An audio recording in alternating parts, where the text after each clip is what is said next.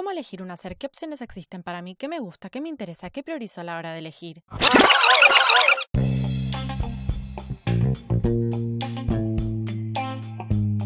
Miren cuántas preguntas nos aparecen cuando proyectamos hacia adelante.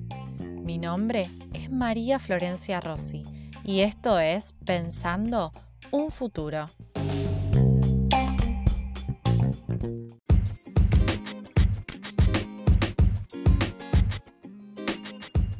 El capítulo de hoy tenemos una nueva entrevista a un graduado. Recuerden prestar especial atención al plan de estudios y hacia el final del capítulo al campo ocupacional. Cualquier consulta pueden dejarla en el Instagram de Pensando un Futuro. En el capítulo de hoy veremos Medicina, uva.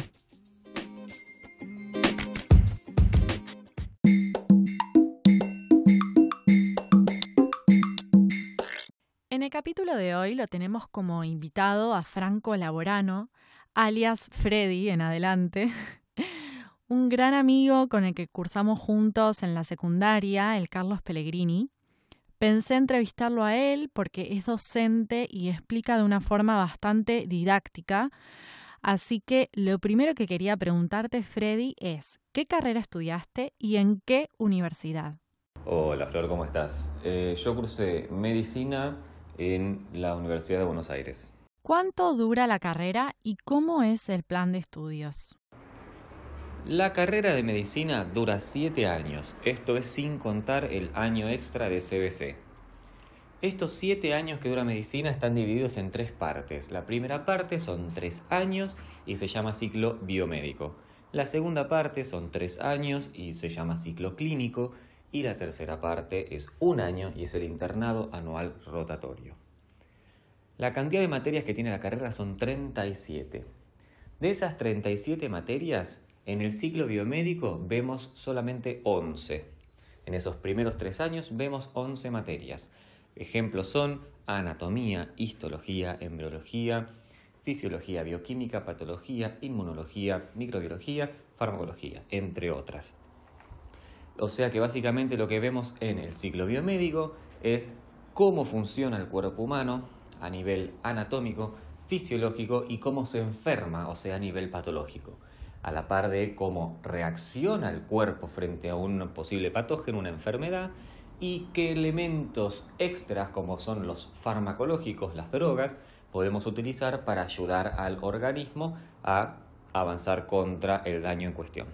Eso es lo que se ve en el ciclo biomédico. Las otras 26 materias las vemos en el ciclo clínico y las dividimos en dos grandes grupos, materias de índole clínica y materias de índole quirúrgica. Como ejemplo tenemos eh, de índole clínica semiología, medicina interna y diagnóstico por imágenes. Básicamente son materias que nos permiten reordenar todo lo que aprendimos en el ciclo biomédico y aplicarlo en los pacientes para saber qué enfermedad tienen, cómo tratarla, cómo diagnosticarla, etc.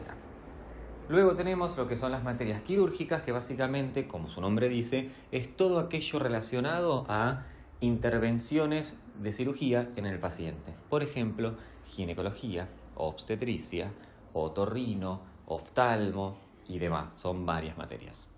Eso básicamente es la distribución del plan de estudios de la carrera. El ciclo clínico se cursa en el hospital. ¿sí? Es esta unidad docente hospitalaria que nosotros llamamos UDH. ¿En qué hospitales se cursa? Se cursa en todos los hospitales que haya en Capital y en la zona del AMBA, básicamente. Y por último, el internado anual rotatorio son rotaciones que se van haciendo de las grandes especialidades de la facultad, de la carrera, en distintos hospitales. Puede hacerse donde uno hizo la UDH o se hace por el hospital que a uno le dé la gana. Una salvedad que quiero hacer es que nosotros los estudiantes de medicina, cuando decimos que nos recibimos, es, o cuando nos tiran todas las cuestiones en la Plaza José, que es donde celebramos la recibida, es una vez finalizado el ciclo clínico, o sea, a los seis años. El internado anual rotatorio es un año obligatorio, donde como simplemente hay que rotar por las especialidades, no se considera un año en el cual uno tiene que estudiar y rendir para poder aprobar un final. Acá no sucede eso. Tiene un examen final el internado, pero es un examen más que nada formal, no tiene una complejidad como lo tiene el resto de la carrera. ¿Qué dirías que te llevaste de positivo de la cursada? Como positivo de la carrera, en primer lugar me llevo lo que es el contenido teórico. Hay un montón de materias que no son nada del otro mundo que quizás no captaron tanto mi interés, pero hay otro montón de materias que son excelentes y hermosas. Por ejemplo, está la materia de la cual yo soy docente, que es inmunología, es una materia que a mí me explotó la cabeza. Ver cómo funciona la respuesta inmune del cuerpo me parece fascinante. Y la hermana que es patología. Patología es increíble esa materia. Esto es solamente el ciclo biomédico. Cuando uno entra al hospital, ya el hecho de ir a un hospital, el hecho de poder tomar contacto con pacientes, ver lo que es, ya nos corremos de lo que es un libro teórico, nos corremos de el caso de Pepito, Doña Rosa o quien sea que te aparece en un libro que uno no se lo cree, y vamos al paciente, los problemas que tiene el paciente, la vida real que tiene el paciente y cómo nosotros somos parte de o la solución o perpetuar el problema, dependiendo de cómo nos manejemos. Todo eso a mí la verdad lo tomo como muy positivo y que me encantó de, de la carrera porque fue ver las distintas herramientas que nos pueden proporcionar y que uno mismo desarrolla para enfrentarse a esas cuestiones. ¿Podrías resaltar algunos obstáculos que hayas vivido durante la carrera? Con respecto a los obstáculos, la verdad son varios, pero no son incapacitantes. ¿Qué significa esto? Que uno se va a encontrar un montón de piedras en el camino, unas piedras que le tiran a uno y piedras que uno se fabrica. Pero nada es algo que no pueda hacer que uno lo pueda superar. ¿sí? Siempre uno o una se va a poder superar frente a estas cuestiones. Ejemplos de piedras en el camino o de obstáculos en el camino son eh, materias que a uno no le gustan. Por ejemplo, yo sufrí histología, importantísima, pero a mí no me gustaba. ¿sí? Y era sentarse con el libro y pasarla muy mal. Pero bueno, se supera. Eso es un ejemplo. Otro ejemplo es cuando tenemos un mal docente lo cual es una lástima, como pasa mucho en patología. Por motivos que sea, será que este docente estaba cansado, frustrado, lo que sea, tampoco hay que criminalizar a ese ayudante. Eh, después como obstáculo también está que la uva en particular, obviamente medicina, pero en mi opinión la mayoría de la uva, se encuentra muy atrasada a nivel tecnológico.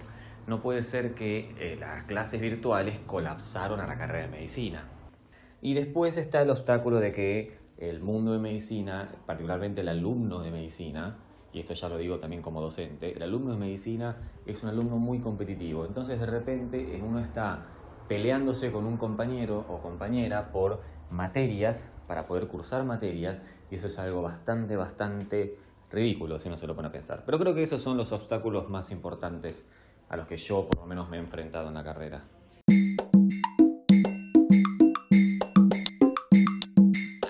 Bien, después de escucharte ya se me ocurrió cuál va a ser la pregunta inédita para medicina. En situaciones de emergencia sanitaria, como la que estamos viviendo ahora, ¿te replanteas tu elección profesional? Es una interesantísima pregunta esta. A ver, en situación de emergencia sanitaria, en lo personal yo creo que no me replanteo mi elección profesional. Ahora, a día de hoy me encanta justamente tener contacto con el paciente, particularmente yo quiero hacer pediatría, con lo cual eh, quiero ser el aporte en la vida de esos chicos y de esas chicas.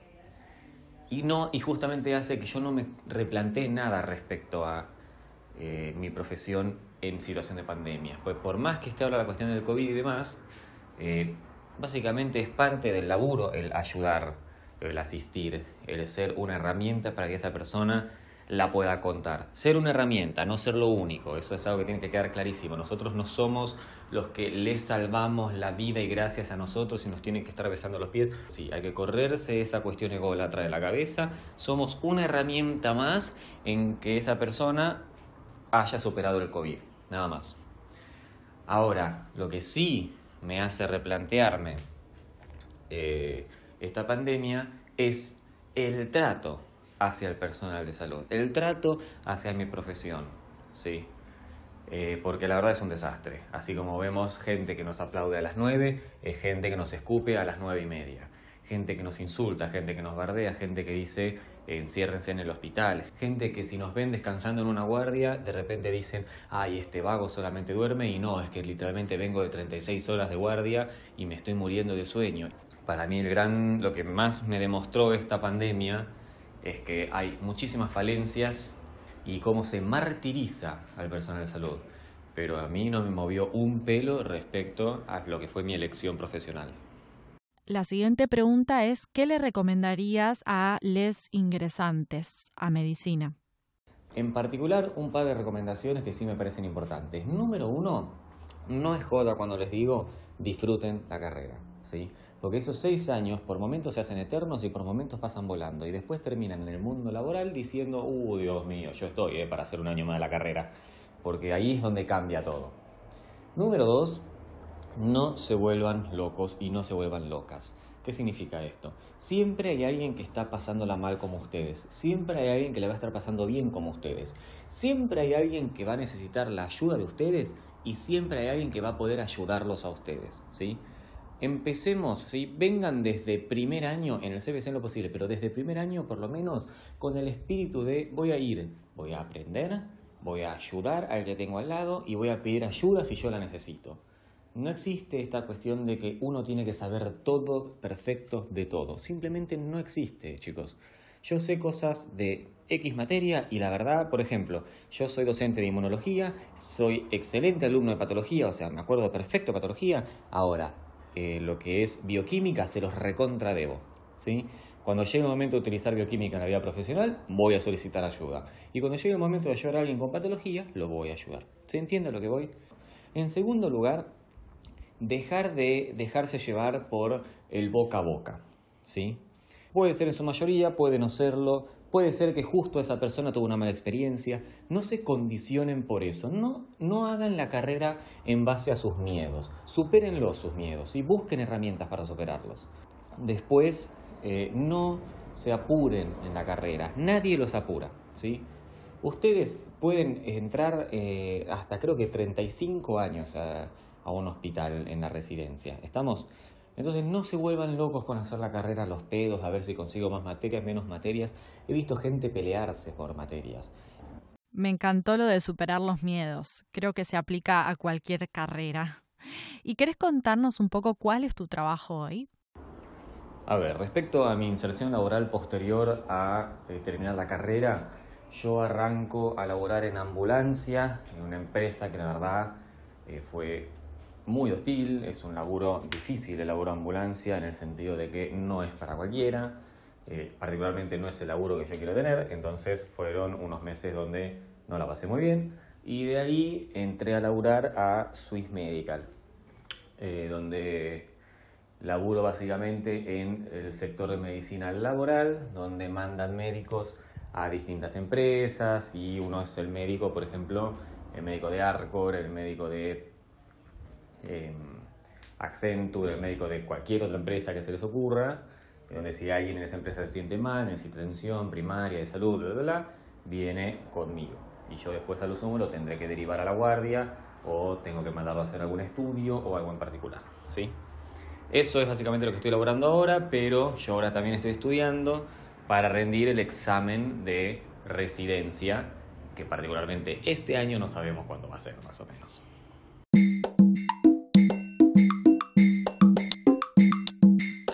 Bien, ahora, ¿cuál es la inserción laboral que puede tener alguien con el título de médico? Bien, básicamente es lo siguiente, cuando uno se recibe de la Facultad de Medicina en la UBA, uno se recibe de médico, no se recibe de médico clínico, se recibe solamente de médico, ¿sí? ¿Cuál es la diferencia? Que la clínica, el médico clínico, es una especialidad. Hay que estudiar cuatro años más para eso. Entonces, uno termina la carrera, terminó el internado en un rotatorio, pum, te dan el título, muchas gracias eh, decano, y soy médico. ¿Qué hago? Lo común y lo que hace gran porcentaje de la población médica que recién se recibe es empezar a estudiar y rendir el examen de residencia. El examen de residencia es el examen que nos permite a los médicos y médicas ingresar a la especialidad. Por ejemplo, yo me recibí de médico, yo quiero hacer pediatría. Para poder hacer pediatría, para poder ser pediatra, tengo que hacer sí o sí la especialidad de pediatría. Lo mismo para cualquier rama que ustedes quieran, ¿sí? Obstetricia, gineco, clínica, cirugía, otorrino, lo que ustedes quieran. Entonces, como yo tengo que rendir ese examen, tengo que estudiar, ¿no? Entonces, estudio, rindo el examen, una vez que rindo el examen, elijo el hospital eh, o voy al hospital que quedó el cupo, dependiendo de la, la calificación que uno se saca. Entonces, voy al hospital a hacer la especialidad y hago durante cuatro años la especialidad de pediatría. Terminan esos cuatro años, soy pediatra, bienvenido sea, busco trabajo como pediatra. Eso es lo que solemos hacer todos y todas. Ahora, ¿qué pasa si no elegimos esa vía? Si no elegimos esa vía, nosotros vamos a trabajar simplemente como médicos, que digo, simplemente sin ser una cuestión simple, ¿sí? ¿Qué significa esto? El laburo de médico sin especialidad está más que nada limitado a guardias en hospitales, guardias en clínicas privadas, a eh, guardias en lo que son eventos deportivos, guardias en lo que son eventos de clubes, ¿sí? lo que sería eh, una colonia de natación, por ejemplo, eh, sino también el famoso trabajo en ambulancia, el cual ya les dije no es para cualquiera y es un laburo, en mi opinión, a mí no me gusta, pero los necesitamos, así que bienvenidos sean pero más que nada el, el ambiente está un poco más limitado. ¿sí? Cuando uno ya tiene su especialidad, puede cumplir los mismos laburos que les acabo de decir ahora, pero también se abren más puertas, porque uno labura de lo que le gusta, ¿sí? Eh, para que se entienda la idea, si yo quiero hacer pediatría y laburar con eh, chicos y chicas, yo no lo voy a poder hacer mientras sea médico sin especialidad. ¿Está? Bueno, Creo que con toda esta información queda bastante claro cuál es el recorrido de alguien que decide estudiar medicina. Por mi parte, muchísimas gracias Freddy. Eh, agradecerte por la información que pudiste brindarnos y que puede servir tanto para elegir qué estudiar como para aquellos que estén iniciando su camino en la medicina eh, y que se sientan un poco perdidos en este momento. Así que muchísimas gracias por tu aporte. Bueno, muchísimas, muchísimas gracias Flor por, dejarme ser parte de esto. Eh, la verdad que me parece una experiencia muy piola y muy interesante la que haces. Es algo que eh, creo que hubiese estado bárbaro que existiera antes. La orientación vocacional de nuestra época, por más de que todavía no seamos unos viejos chotos, la orientación vocacional de nuestra época claramente no era la misma que lo que estás haciendo ahora, con lo cual está bárbaro. Y obviamente cualquier duda en particular que pueda tener alguien con respecto a la carrera o algo, mi recomendación es acérquense, acérquense, pregúntenos, eh, si quieren pídanle a Flor eh, mi contacto particular o, les buscamos personas también para que los puedan orientar respecto a medicina particularmente, que los puedan ampliar la cuestión si tienen dudas en cuestiones determinadas. Pero averigüen, pregunten, métanse, es su vida profesional, es su vida educativa. Aduéñense de eso. ¿sí? Usen la herramienta que les da Flor. La verdad que está bárbaro. Así que bueno, muchas gracias por haberme invitado. Te mando un beso enorme.